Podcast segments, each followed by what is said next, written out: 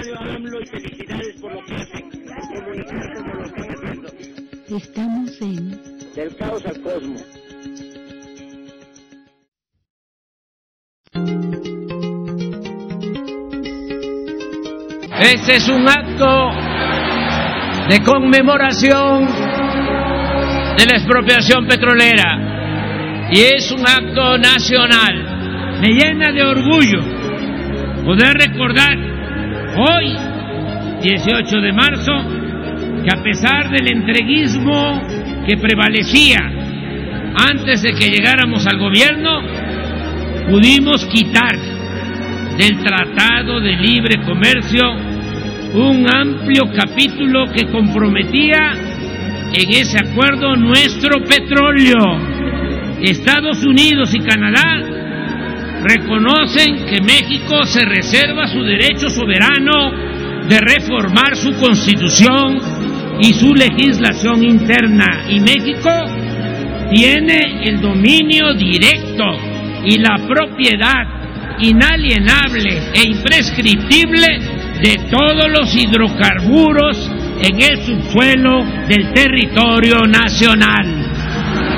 Le recordamos a esos políticos hipócritas e irresponsables que México es un país independiente y libre, no una colonia ni un protectorado de Estados Unidos.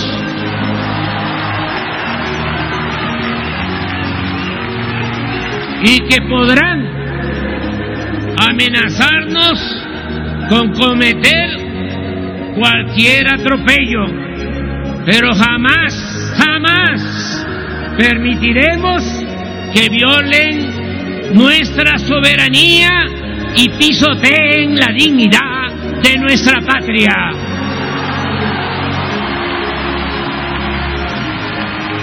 Cooperación, sí. Sometimiento, no.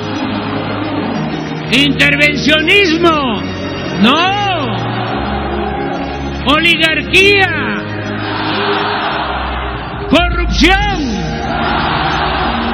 clasismo, racismo, libertad, democracia, honestidad, justicia social, igualdad, soberanía. ¡Viva la expropiación petrolera!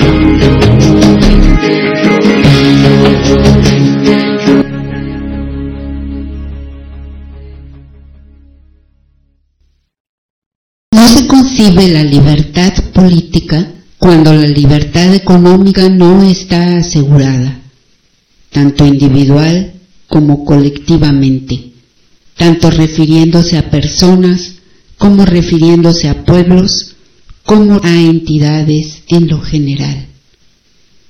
Heriberto Jara, diputado constituyente en 1917, uno más de los humanistas mexicanos.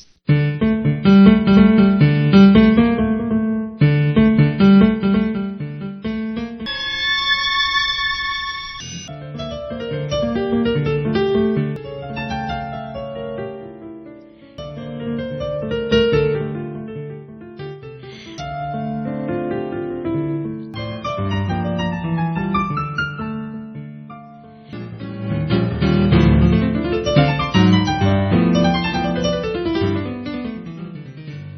Buenos días, soy Azag Devi. Esto es del caos al cosmos.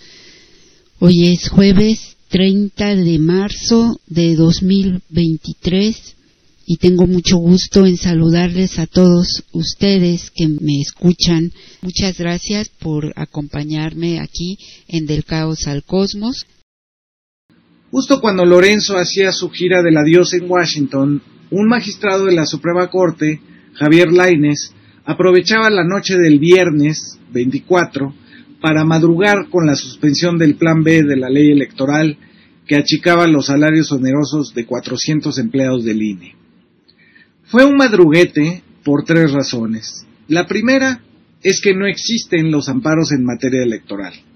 La Constitución los prohíbe expresamente en su artículo 105. La segunda es que un magistrado no puede suspender una ley general, es decir, solo puede referirse al amparo que promueve el supuesto afectado. En este caso, Laines interrumpió el Plan B aprobado por la mayoría de diputados y senadores completo, así, sin siquiera entrar al fondo del asunto. La Constitución dice que deben ser al menos ocho de los once magistrados de la Suprema Corte los que vean la inconstitucionalidad de una ley. Pero Laines no le tuvo miedo al éxito y pasó a representar a todos los magistrados.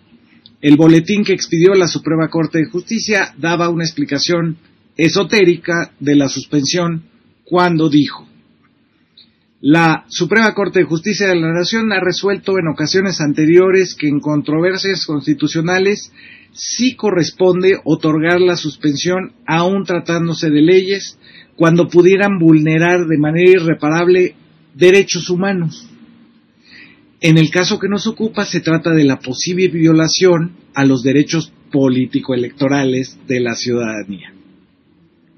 Es decir, que el boletín asumía que la suspensión no era solo de un magistrado, sino de la Corte completa, y que si bien se tiene prohibido amparar en materia electoral, lo hizo para proteger un derecho humano, que por más que buscamos no encontramos y que debe de ser el derecho a ganar más salario que el presidente de la República.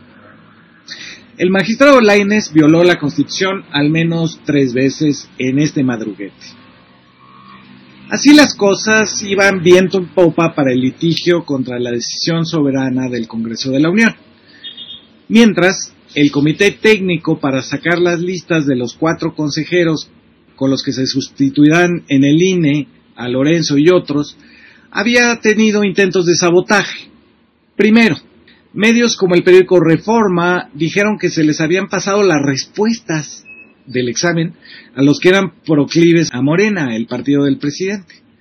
Como si los exámenes no fueran públicos y calificaran, además de respuestas, las trayectorias profesionales de los aspirantes. Pero eso quisieron sembrar, la duda en la que se empeñaron personajes como el consejero de Mexicanos contra la Corrupción y la Impunidad de Claudio X González, Sergio López Aillón, y Maite Azuela, la directora de una asociación civil que se llamó Dejemos de hacernos pendejos, así se llamaba, que declaraba sin miedo al echeganismo que todos éramos malos ciudadanos. Esta última, analista política del programa de Broso en Televisa y convocante de las marchas del INE No se toca de Claudio X González y del PRIAN, hizo público su veto a ciertos perfiles ya decididos por el comité del que ella formaba parte.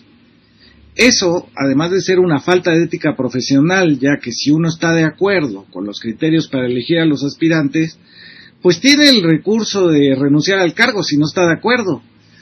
Eso se conoce en la grilla de asambleas como reventar un proceso. Eso fue lo que hizo Azuela al creerse con el derecho de vetar los criterios del comité de evaluación en cuyos procedimientos ella misma fue partícipe.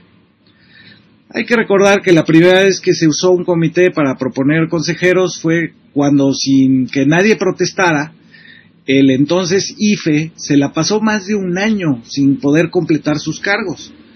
Fue así que el secretario de Gobernación de Salinas de Gortari, Jorge Carpizo, decidió meter a Lorenzo Córdoba, a Sergio García y a María Marván. Entonces, nadie alegó que un criterio fuera, como lo hace ahora Suela, el parentesco con alguien de un partido. Como ya hemos dicho antes, en 2003 no solo fueron designados miembros de partidos políticos, sino que tuvieron el respaldo del Bester Gordillo y de la Coparmex, como fue el caso del presidente Luis Carlos Ugalde y de Alejandra Latapí. Pero algo sucedió dos días después de que Azuela se paseara por los medios de Claudio X González vetando gente para el INE. Edmundo Jacobo renunció a su cargo que había costado una marcha del INE no se toca, las lágrimas de la senadora del Partido del Movimiento Ciudadano, Patricia Mercado, y la denuncia de la ruptura del orden constitucional y el aviso de que estábamos viviendo una dictadura. Así, Edmundo, desagradecido con la jueza electoral Otálora, que lo había restituido en su cargo, con los miles de personas vestidas de rosa que respaldaron la prórroga ilegal en su cargo, se fue, se despidió, renunció. En su conferencia de prensa, Edmundo Jacobo, que no se dijo era lo que acababa de suceder en la Cámara de Diputados.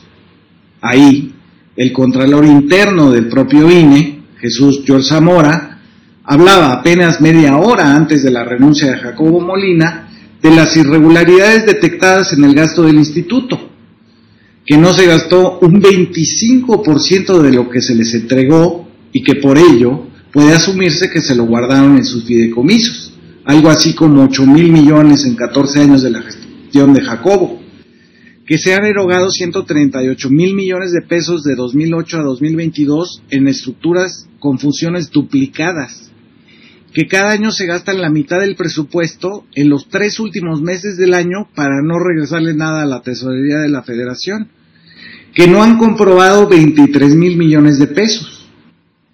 Lo que acababa de suceder era esa comparecencia del auditor interno del INE, que además denunció presiones tanto de Lorenzo Córdoba como de Edmundo Jacobo, que le han negado poder contratar actuarios, contadores forenses para hacer su trabajo de controlar los gastos del INE.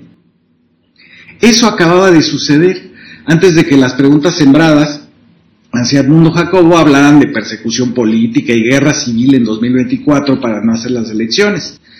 Una idea que ya había sido promovida por Amparo Casar Pérez de Mexicanos contra la Corrupción y la Impunidad desde su trinchera libertaria en el canal público, el Canal 11.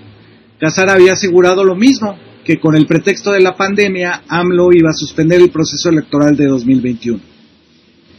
Así las cosas. La restitución ilegal de Edmundo Jacob en su cargo que hizo una magistrada electoral o tal hora diciendo que eran derechos laborales, la gira para pedir la intervención de Estados Unidos de Córdoba en Washington, la suspensión de la ley electoral hecha inconstitucionalmente por el magistrado Javier Laines, argumentando ahora derechos humanos, reventar la lista ya aprobada de aspirantes a consejeros del INE por parte de una de sus integrantes, y finalmente la renuncia de Edmundo Jacobo en previsión de las irregularidades de miles de millones en el INE detectadas por su auditor interno.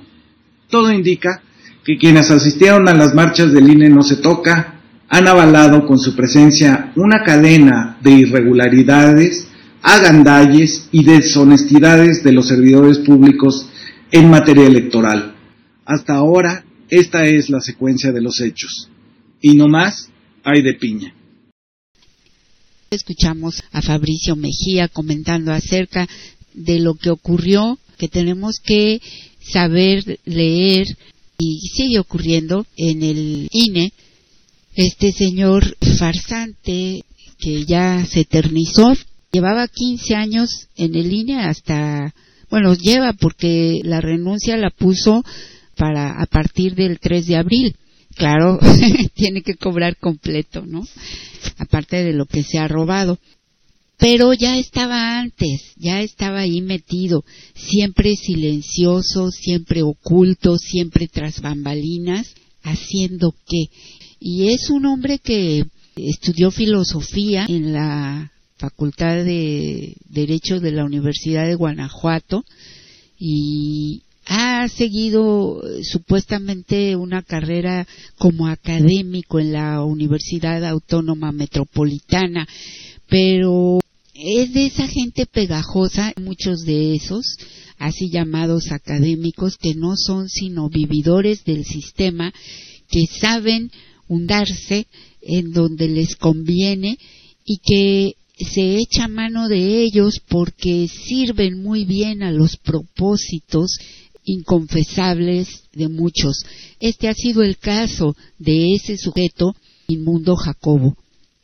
Así, sin respeto alguno, porque ha demostrado ser el peor de los farsantes, además, hacer quedar mal a la Magdalena que le lloró un río y a todos quienes estaban haciendo pucheros el día que, como debía seguir un reglamento, tenía que abandonar ese lugar y fue y se amparó con sus cuates, los jueces que desde luego hoy están, deberían, con la cola entre las patas, lo reinstalan, le conceden el amparo y llega triunfante y burlón junto con su pupilo, no obstante ser el presidente, es el que jalaba los hilos de estos, de Córdoba, Murayama y demás, y lo reinstalan, llega, se cubre las espaldas, toma su sacote de dinero y entonces sí dice, ahí se ven, porque unos dicen regresará a la universidad, él no viene de la UNAM, sino de la UAM, Córdoba parece le estuvieron calentando el lugar para que ahora regrese. Y se dicen muchas cosas acerca de estos vulgares ambiciosos, pero además corruptísimos hasta la médula que han ocupado ese lugar, ellos sí, como autócratas, como tiranos, como dictadorzuelos, que es el INE el Instituto Nacional Electoral ante CIFE y así con triquiñuelas se eternizaron ahí para seguir lucrando, para seguir robando y ahí está ese dinero que no aparece, 23 mil millones de pesos. Sus fideicomisos, que esos no se tocan. Y por eso fue la marcha y por eso movilizaron a todas sus huestes porque ellos tienen muchos cómplices y hoy dicen que es Morena quien pretende adueñarse de ese lugar cuando que justamente la ley electoral el plan B que ya estaba edulcorado porque ya no contenía las cosas principales que se buscaba con esta reforma, que era bajar sueldos, bajar presupuesto para los partidos políticos, incluido, claro, Morena, porque es demasiado dinero, demasiado gasto en elecciones que no se justifica y recuerden ustedes cómo cuando se trataba de la revocación de mandato o de hacer alguna consulta popular, entonces no tenían dinero, no les alcanzaba,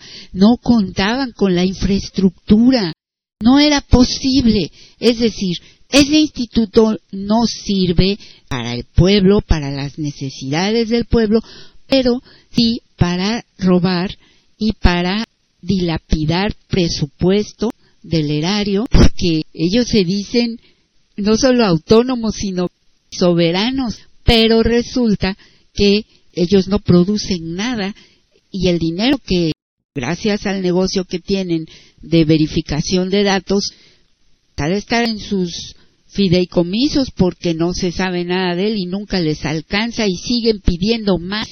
¿Y para qué es? Para pagar sus finiquitos, para pagar sus cirugías plásticas, sus gastos médicos mayores, para hacer sus enjuagues, para poder corromper se requiere dinero, se requiere repartir dinero a manos llenas. Esa ha sido la triste historia de nuestro país y en cualquier lado cuando hay corrupción y en cualquier época.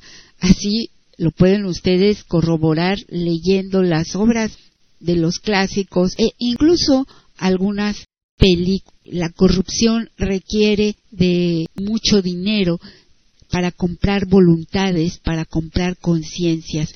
Y esto es lo que han hecho. Entonces, este señor lo reinstalaron y ahora dice, ahí se ven.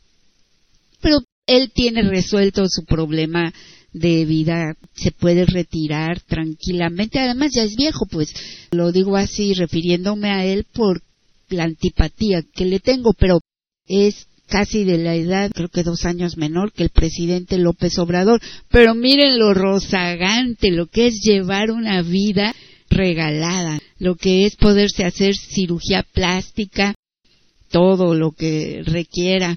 Bueno, este señor es dos años menor que el presidente López Obrador, pero no vamos a comparar al presidente López Obrador el trabajo que realiza todos los días a la hora que él comienza su día de trabajo y el ritmo que ha llevado, no de ahora, desde hace años, pero ahora lo ha intensificado porque él se propuso hacer dos sexenios en uno y vaya que ha hecho por lograrlo y que lo está logrando. Hoy fue una conferencia matutina importantísima en donde estuvieron y le aplaudieron todos estos empresarios y aquí los testimonios de muchos de ellos que refutan lo dicho por estos de la oposición que todo el tiempo están llamando a la gente a que piense que el país se hunde, que el país está mal y está refutado por empresarios que lo dicen claramente. Bueno, decía, me desvié y entré al tema de lleno porque estaba hablando de lo que Fabricio Mejía nos hace ver con mucha claridad.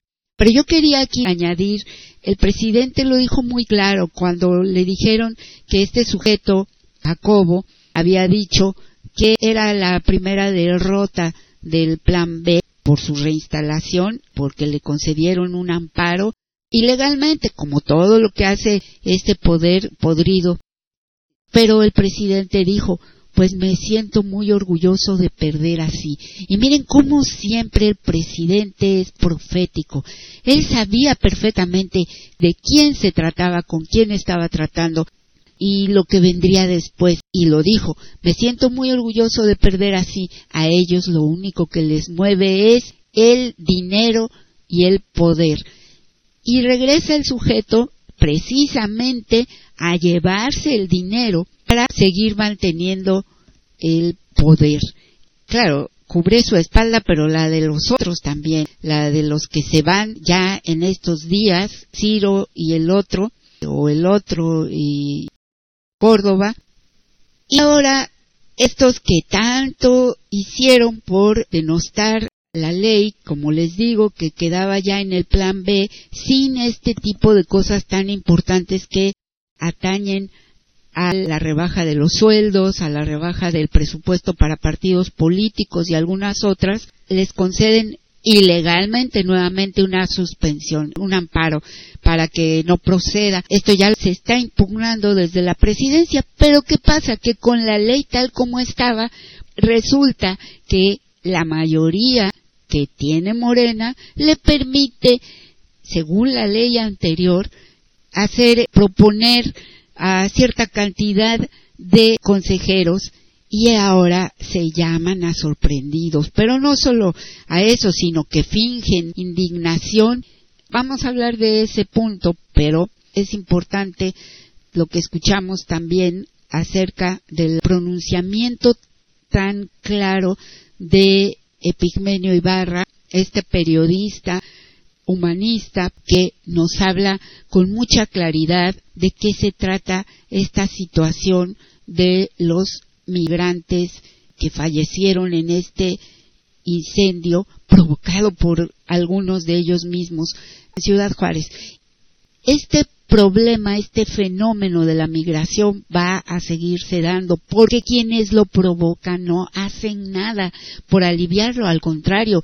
Y toca dos puntos que yo quiero retomar y posiblemente se oye muy descarnado, pero yo sí pienso que la política migratoria mexicana ha sido demasiado abierta y eso coloca en una situación muy peligrosa, justo hoy lo estamos viendo, a nuestro gobierno, a nuestro país. Y decía él estas dos cosas. Una que conocemos perfectamente, hay quienes están auspiciando, incluso con dinero, estas migraciones en bola que se han venido dando los últimos años, están financiando a estas caravanas de gente que emigra desde el sur de los países centro y sudamericanos y entonces dicen son los migrantes, pero si a un grupo de personas que están en gran necesidad se les ofrece dinero para que vayan a otro lado y con engaños, pues van, porque justamente han empobrecido no solo la vida, no solo físicamente a estas personas, sino moralmente. Y por eso es que pueden hacer esto. Entonces ellos dicen, vamos a hacer estas caravanas. ¿Con qué fines? Con los más oscuros, que como sabemos tienen que ver con las elecciones en Estados Unidos, pero también hay un afán intervencionista en México y lo estamos viendo con todos estos legisladores norteamericanos con el departamentito al que se refirió el presidente López Obrador, con medios muy importantes estadounidenses que están constantemente metiéndose con el presidente, con nuestro gobierno, con este gobierno. ¿Con qué fin? Pues el fin de desprestigiar, de mentir, de poder intervenir libremente porque al final de cuentas eso es lo que buscan. Entonces, este tipo de desestabilización es la que se busca con estas enormes caravanas de migrantes. Esto no quiere decir que se niegue la verdadera necesidad que existe al sur de México y en México mismo y que hay mucha gente porque ese fue el plan capitalista de la globalización poner en necesidad a todos los pueblos y entonces estos tienen que emigrar a otros países para buscar el trabajo, el sustento.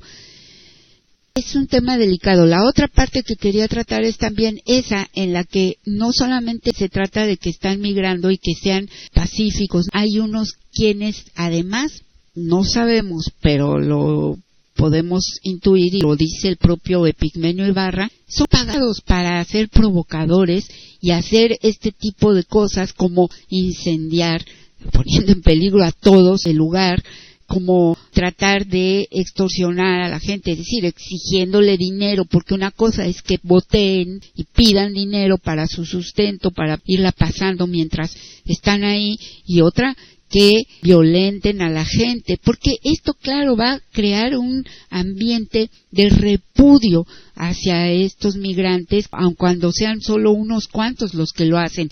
Pero esto es muy difícil y por eso mi posición es la de hacer valer la ley.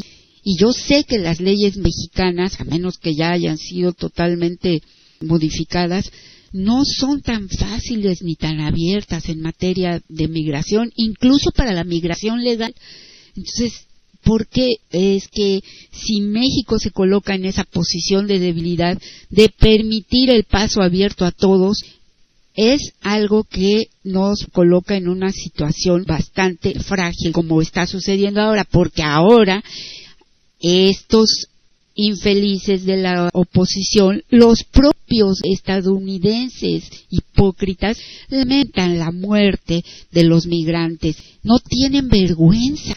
¿Y todo con qué objeto? Con el de desprestigiar a nuestro gobierno, a este gobierno que si ha tenido algo es humanismo y además humanitarismo para recibir a todos quienes quieran venir, pero no se vale entonces que se abuse en esa forma. Además yo quiero decir algo, ya lo he dicho, pero lo repito, la migración en el mundo ha sido provocada por los países más ricos. Ellos han empobrecido a los países, ellos han extraído la riqueza de América, de África, y ahora los europeos no quieren a los migrantes empobrecidos de los países que ellos empobrecieron y ahora Estados Unidos que vive ahora cada vez menos bien, pero que todavía tiene un alto nivel de vida gracias no solo al pueblo trabajador gringo, a todo el mundo. Él se sirve Estados Unidos con la cuchara grande gracias a todo el mundo.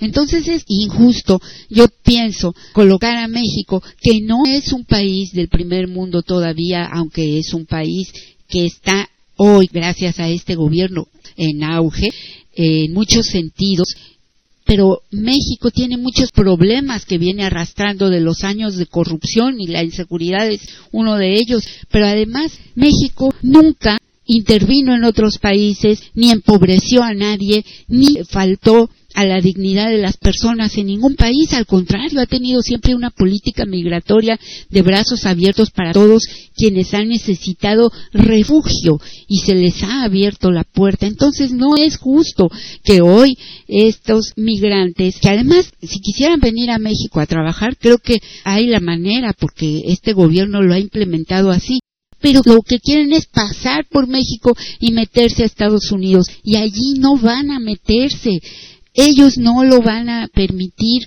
en Estados Unidos. La cuestión es, no es México un país que haya hecho esto que les estoy narrando, y en cambio sí tiene que pagar por ello y ser el atravesadero, porque además México es un país muy grande, entonces de la frontera sur hasta llegar a la norte hay que atravesar todo el país. Entonces no puede estar garantizando la seguridad de todas las personas que vienen. Es un problema que yo creo que aplicando la ley tal cual es, siendo un poco más enérgicos en la frontera sur, y va a tener que ser así, pues puede evitarse este tipo de situaciones, porque ahora los propios hipócritas del gobierno gringo están echándole la culpa de lo sucedido al gobierno mexicano. Por eso es que digo, cuidado con esto, el marco legal es lo que tenemos, es el referente para la justicia.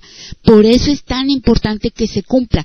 Y si las leyes están mal, hay que rehacerlas. Voy a hacer una breve pausa y regreso. Escuchaba yo que están haciendo una importante campaña lo pusieron en la mañanera 360 y yo creo que el agua no solo es un líquido vital, sino que tenemos que cuidarla porque tampoco podemos permitir que intenten seguir privatizándolo todo porque van a acabar por privatizar los rayos del sol y el aire, etcétera. Acuérdense cómo son neoliberales en el mundo, cómo han empobrecido otros países. Quise traer esto que hice hace tiempo porque el agua para mí es mucho más que este líquido vital que lo es, es algo muy especial, está imbuido hasta de una cierta poesía, como decía Bruce Lee, sé como el agua, que toma la forma del recipiente que lo admite. Y él lo hizo citando un pensamiento que tiene que ver con el confucianismo, el taoísmo y el budismo. Bruce Lee estudió filosofía, era un hombre además espiritual, porque quienes manejan estas artes marciales en el nivel que él lo hacía, se forjan espiritualmente. El agua es algo muy especial y los dejo con esto mientras regreso a seguir platicando con ustedes.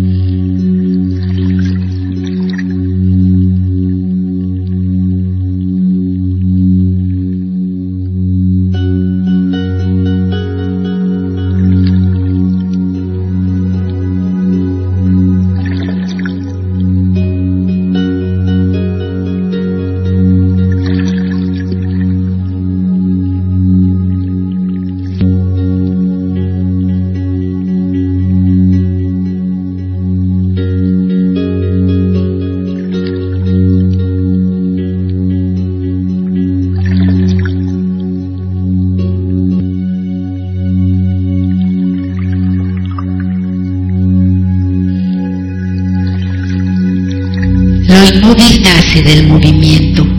El agua actúa sin cesar sobre la tierra. Es el elemento esencial de lo viviente, el órgano sensorial de la tierra frente al cosmos, sangre de la tierra. El agua renuncia a toda forma propia, es elemento plástico. Aquello que vive en el pensamiento es la vida etérica del agua y aquello que vive en el seno del agua es la sabiduría del universo. Como dice Novalis, es un caos sensible. Theodor Zweig.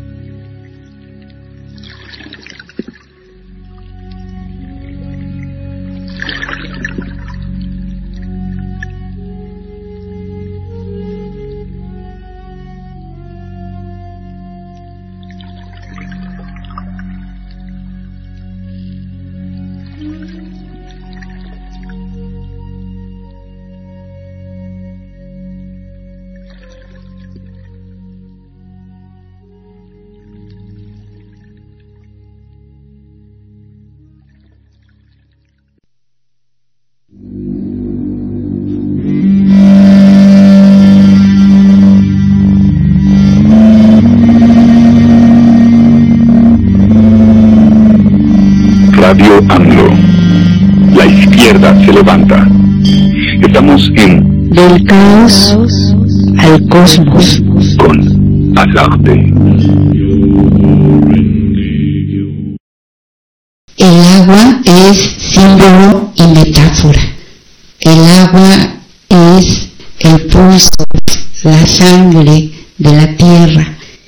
Y la relación que tenemos con el agua va más allá de la supervivencia de nuestro cuerpo, porque el agua es espiritual. Hay un bangladesí que hizo un corto sobre el agua y allí él refleja cómo desde hace milenios el agua es un elemento que nos une como símbolo de transformación y metáfora de una forma ética de vivir. En Asia, donde hay religiones muy antiguas, el valor del agua es un símbolo de vida y purificación y es muy evidente en todos estos cultos de estas religiones asiáticas. El monje budista Bhikkhu, el sacerdote hindú Chakraborty, el fraile cristiano Linto Francis da Costa, el imán maometano Rasel, ellos describen la profunda presencia del agua en la filosofía y en los respectivos rituales de sus propias religiones. El agua no se identifica con raza, etnia o cultura o religión alguna. El agua está en todos los sistemas de pensamiento de todas las civilizaciones. Y un principio común a todas estas es la contemplación del agua como elemento intrínsecamente ligado a la vida y de unión con el mundo. Por eso, como les decía hace rato, para el budismo, ser como el agua es una metáfora integradora con la naturaleza que tiene más de 2500 años en todo el Oriente. Según la tradición védica, esto viene del hinduismo, el agua es la sustancia primordial de donde nacen todas las formas. En los Upanishads, que son las narraciones que aparecieron por ahí del siglo VI antes de Jesucristo, existen constantes referencias al agua como metáfora de la pureza y de la auténtica sabiduría. Dice, por ejemplo, como el agua pura que vertida en agua pura permanece inalterable, así es el yo de un pensador iluminado. En la Biblia judeocristiana se refleja el poder simbólico también del agua y también esta intensidad con que se vivía antaño en relación con el agua. Aparece por lo menos más de 500 veces en el Antiguo Testamento y se usa tanto para describir la creación como la destrucción, desde luego la purificación, la regeneración y el amor.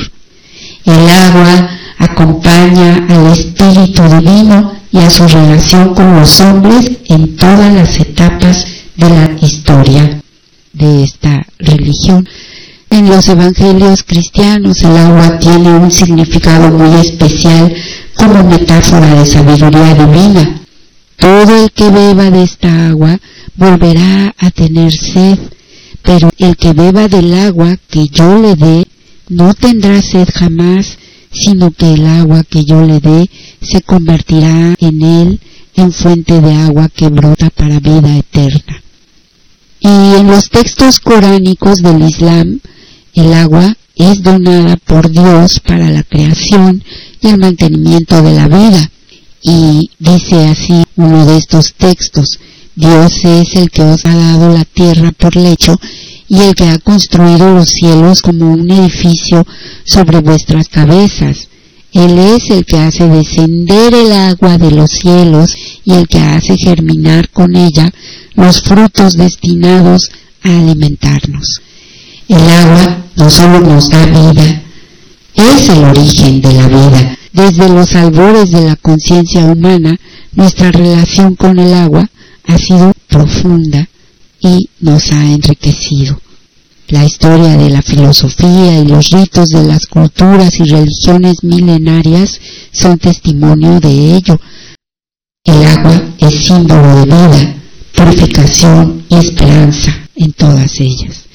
Valores que son un denominador común que nos une y que deberíamos apreciar y valorar mucho más nosotros como seres humanos. Quise compartir esto en aras de que tengamos otra mirada hacia el agua, otra que solo la de la necesidad de ella, sino que sea de respeto, de comunión con ella. Cierren ustedes sus ojos y disfrútenlo unos instantes para sentirla como las venas, esa corriente sanguínea en nuestro cuerpo y pensar en el agua como parte de él. El agua es el pozo en las venas del mundo.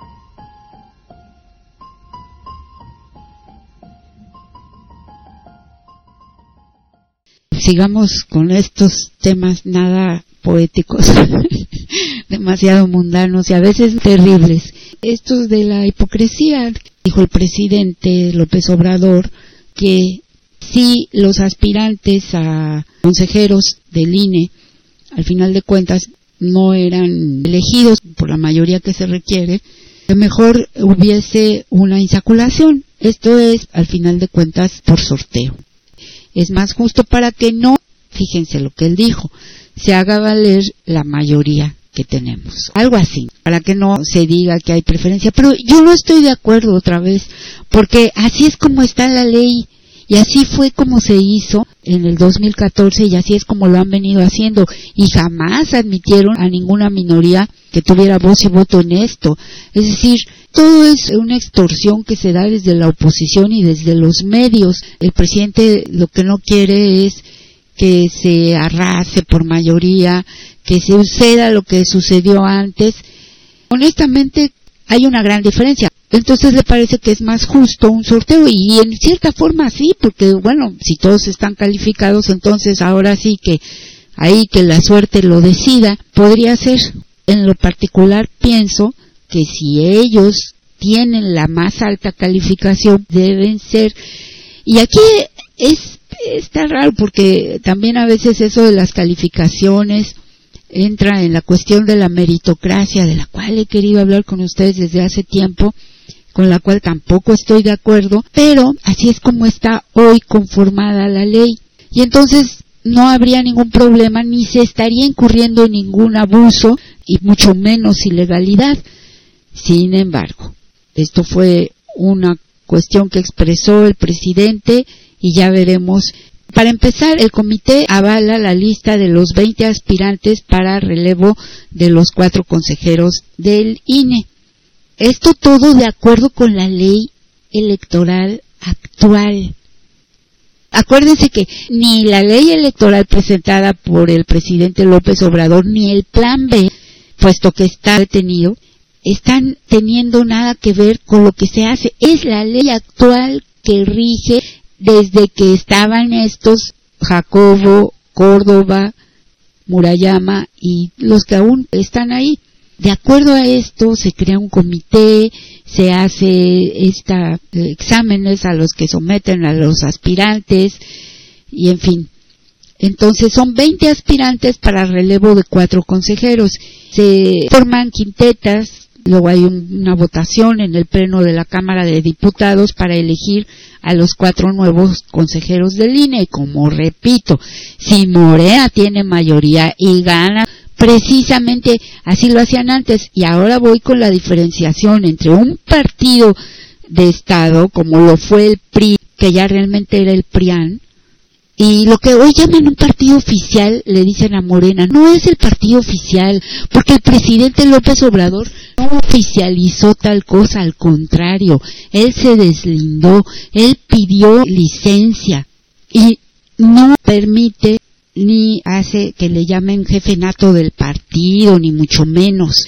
Sí, es el partido mayoritario, sí, es el partido con el que llegó al poder el presidente López Obrador, porque además él es su fundador, sí, es el partido que más votos ganó por parte del pueblo mexicano y que hoy por hoy gobierna la mayoría de los estados de la República, pero en circunstancias totalmente diferentes.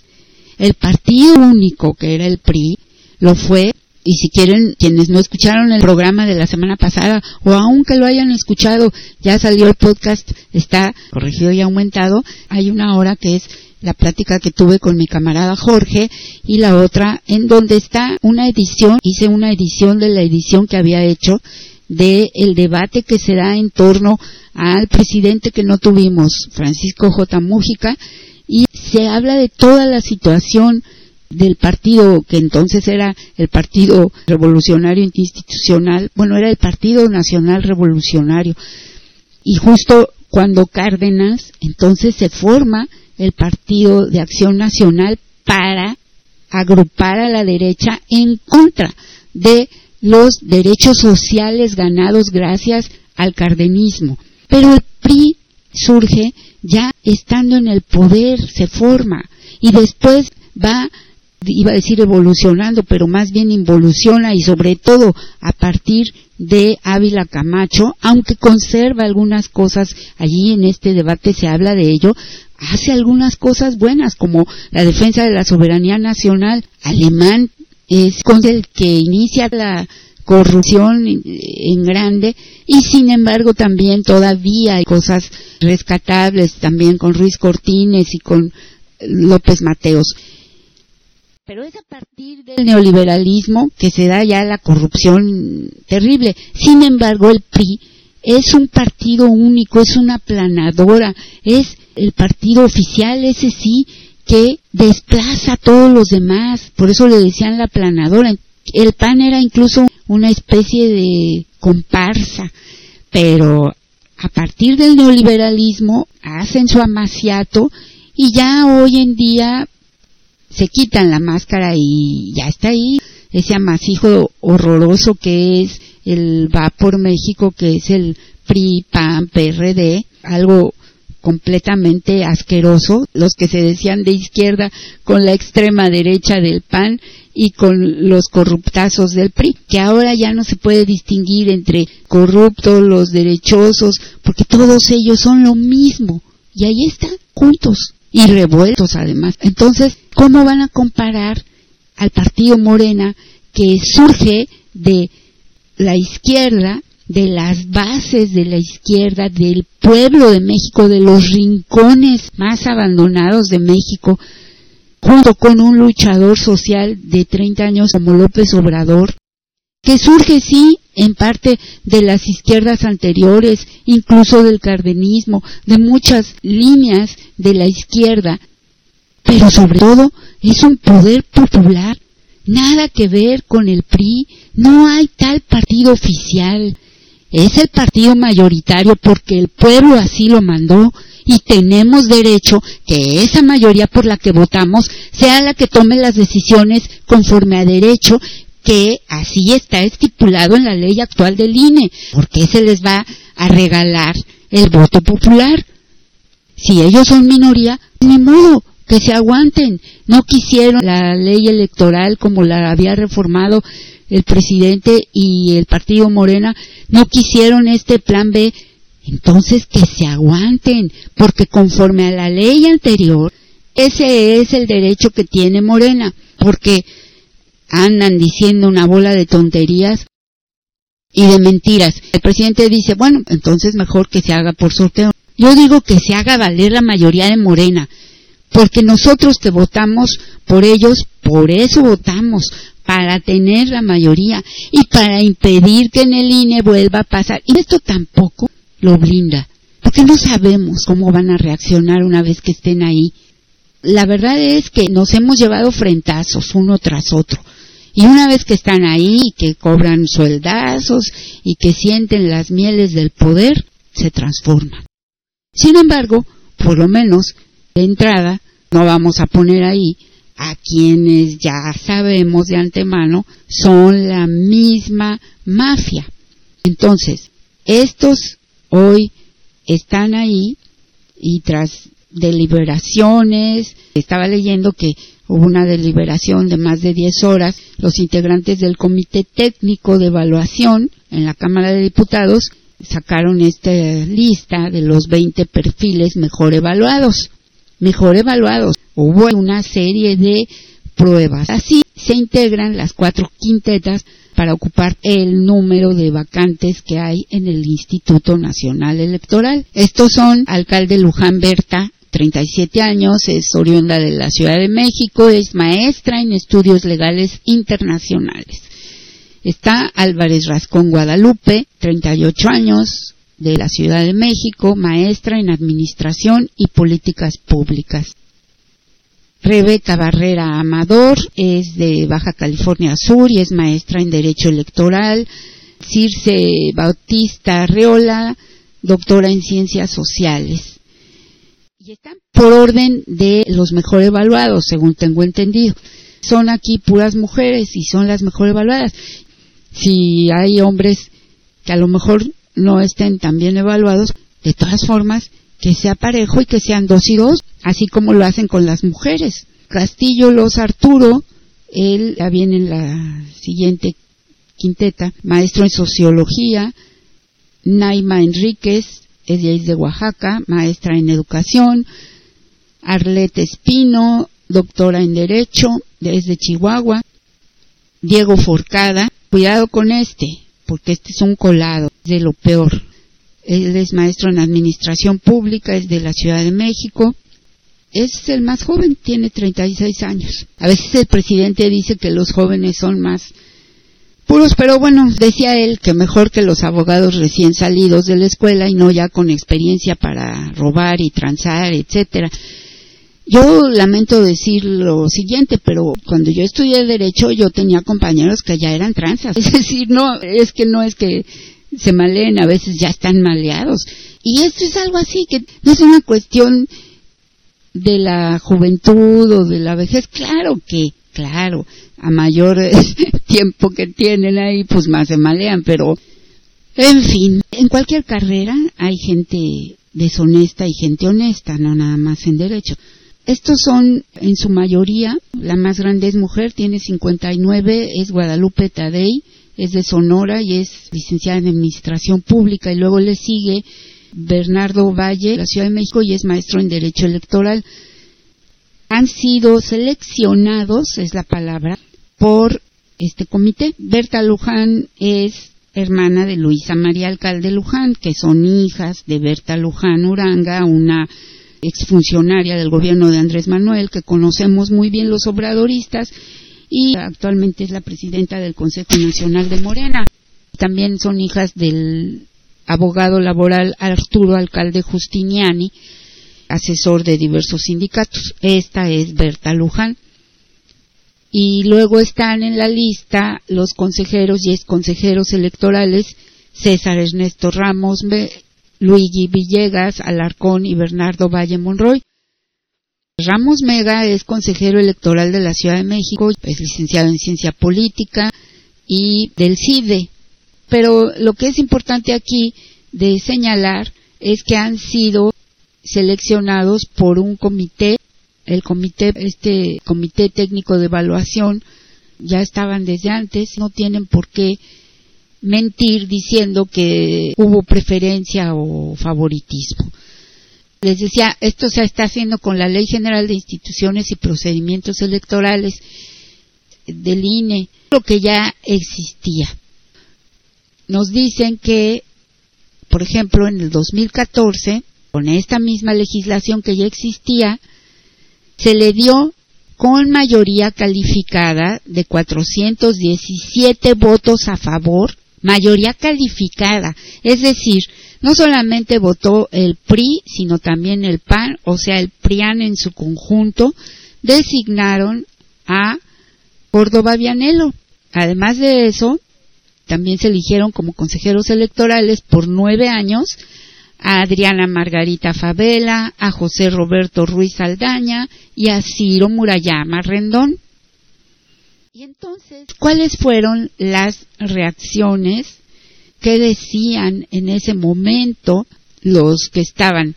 Bueno, el coordinador del grupo parlamentario del PRI, que era quien creen, Manlio Fabio Beltrones, dijo que hoy, o sea, ese día, se daba vida a un acuerdo político y a una nueva institución, el INE. Sí, porque era el IFE, ¿no? Y estamos atendiendo un mandato constitucional que nosotros mismos nos dimos, que iniciamos desde el 2013 y donde nunca más el Instituto Electoral será secuestrado por nadie. Así de cínico porque claro que ya estaba secuestrado desde entonces por esa mafia en el poder, pero todo siempre con la simulación de ellos y aplicaron el mayoriteo y no hubo queja de nadie porque pues así lo convinieron. Acuérdense que además ya el PRD había entrado al pacto por México, así que estaban siendo cómplices de todo. Y dijo, que los que están en la propuesta cumplen con los méritos necesarios de conocimiento, profesionalismo, honestidad y capacidad. El del PAN, Alberto Villarreal García, coordinador del grupo parlamentario de ese partido, dijo que se está haciendo historia en esa legislatura, no solo porque es la más reformista de las últimas décadas, sino también porque fue capaz de construir consensos. Ah, claro, ahí está la clave, consensos. Todos consensuaron, todos muy de acuerdo para dar una institución de segunda generación en materia electoral a México, que permita que las elecciones federales den certeza y tener institutos locales que no estén sometidos al poder. Dijo que con esta legislatura que no había sido fácil llegar a consensos, pero que lo habían logrado y bla, bla, bla. El coordinador del grupo parlamentario del PRD, ¿quién creen que era? Silvano Aureoles Conejo, el raterazo ese que andaba con su banquito sentado ahí afuera del Palacio Nacional porque exigía le diera audiencia al presidente, que dejó endeudado hasta el cuello al estado de Michoacán que desgobernó y que dejó instalado ahí al narco como correspondía a, ese sujeto y que anda huido, pero huido a medias, porque ya saben ustedes que tienen de su parte al corrupto Poder Judicial que está hoy soltando a todos los delincuentes y pues los que andan sueltos ni sudan ni se acongojan. Aureoles manifestó que el acuerdo obedecía a un mandato constitucional y que ponía en práctica el nuevo diseño para que este organismo sea responsable y bla, bla, bla, bla. Así que el proceso de selección para la integración del INE fue, dice, cuidadoso y pulcro. Por cierto, aquí en Movimiento Ciudadano estaba el diputado Francisco Alfonso Durazo Montaño, el actual gobernador por Morena en Sonora. Allí señaló que había sido un procedimiento inmoral mediante el cual el PRI, el PAN y una parte del PRD están robando a la ciudadanía el órgano electoral. Es decir, él sí acusó de lo que estaban haciendo el PRIAN con el PRD y dijo que el Comité Técnico de Evaluación hizo sus labores en la opacidad y en la discrecionalidad, o sea, actuando como se les daba la gana. Agregó que el INE nacerá suficientemente partidista como para merecer la misma mala fama que tienen hoy los partidos políticos.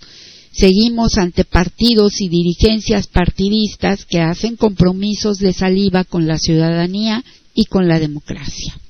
El diputado del PT, Rafael Huerta, dijo que cada una de las propuestas y de los ciudadanos que fueron votados vienen marcadas con una etiqueta partidista. Se sigue abusando en la negociación de la ley, se negocia, se pacta el cumplimiento de la ley y los principios constitucionales. Estas fueron las críticas que hizo la oposición de entonces a esto que pasó en el 2013-2014.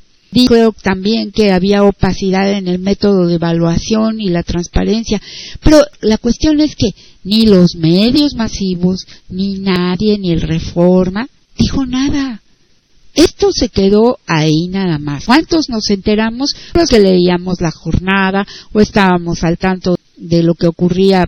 Pero la ciudadanía en su mayoría no estaba al tanto y hoy sí todos en su conjunto, esta oposición mezquina y arbitraria, junto con el apoyo de todos estos medios mercenarios, están contaminando las mentes de todos los ciudadanos, mintiendo abiertamente acerca de los procesos de evaluación, mintiendo abiertamente acerca de cómo se están eligiendo, porque hoy se transparentó totalmente. Por eso las fake news, por eso tantas mentiras, para contrarrestar la verdad.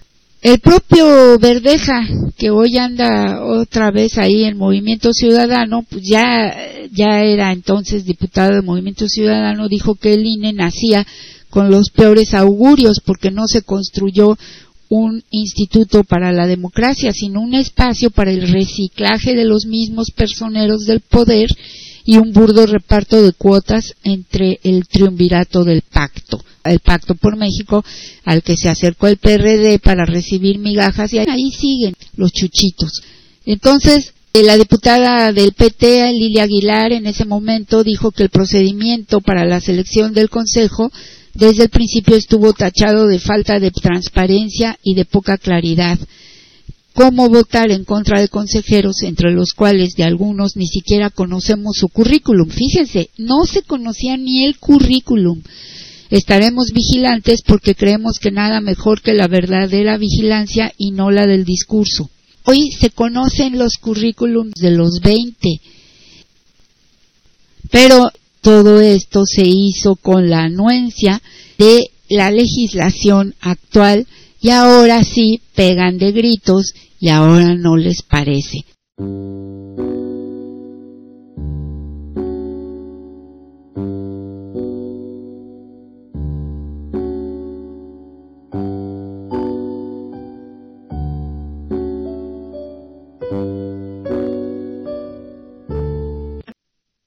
Este país no es una catástrofe. Este país va muy bien en muchas cosas. En general, hay un buen ambiente para la inversión. México es de los países del mundo con más ventajas para la inversión foránea. Por eso están llegando muchas inversiones y el pronóstico es que México va a crecer mucho más que otros países. Hay condiciones inmejorables. Se está convirtiendo México en una potencia económica con dimensión social. Y en eso coinciden empresarios.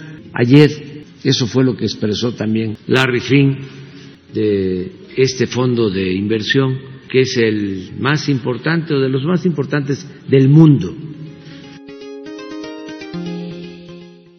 Esperamos que que la fortuna nos sonría y que el INE realmente cambie para bien porque han sido años de simulación y como ellos quieren hacer creer, con el INE ganó Morena, ganó López Obrador. No fue con el INE, fue a pesar del INE. Fue porque se ha votado en forma masiva. Y esa es la gran confianza del presidente López Obrador en que el pueblo ha despertado, el pueblo se ha politizado, el pueblo entiende mejor cada día que es la democracia y la ejerce, y esa es la razón por la que él dice está bien, lo que siga seguirá bien porque el pueblo despertó. Eso es cierto, pero solo en parte porque también tenemos que estar conscientes de que el aparato contra el que nos enfrentamos es poderosísimo y miren ustedes, un país como Francia, un pueblo muy politizado como el francés, en donde la gente tiene una gran conciencia de clase, ¿cómo están? Está ocurriendo lo indecible, la cuna de la democracia. A mí me duele mucho ver eso, pero realmente hay que analizar con cuidado todas las causas que llevaron a ese extremo que hoy se vive en Francia. Y ya empezó también esta crisis se está extendiendo por Alemania, pero los franceses de pronto se arrellanaron, pensaron que estaban muy bien y miren, no, les fueron quitando, quitando, quitando derechos y la derecha fue avanzando. Eso es lo que no podemos permitir en México. Creo que ahora mismo estamos muy sensibilizados al respecto, pero aún así tenemos que estar en guardia. Muchas gracias por su atención. Hasta la victoria siempre.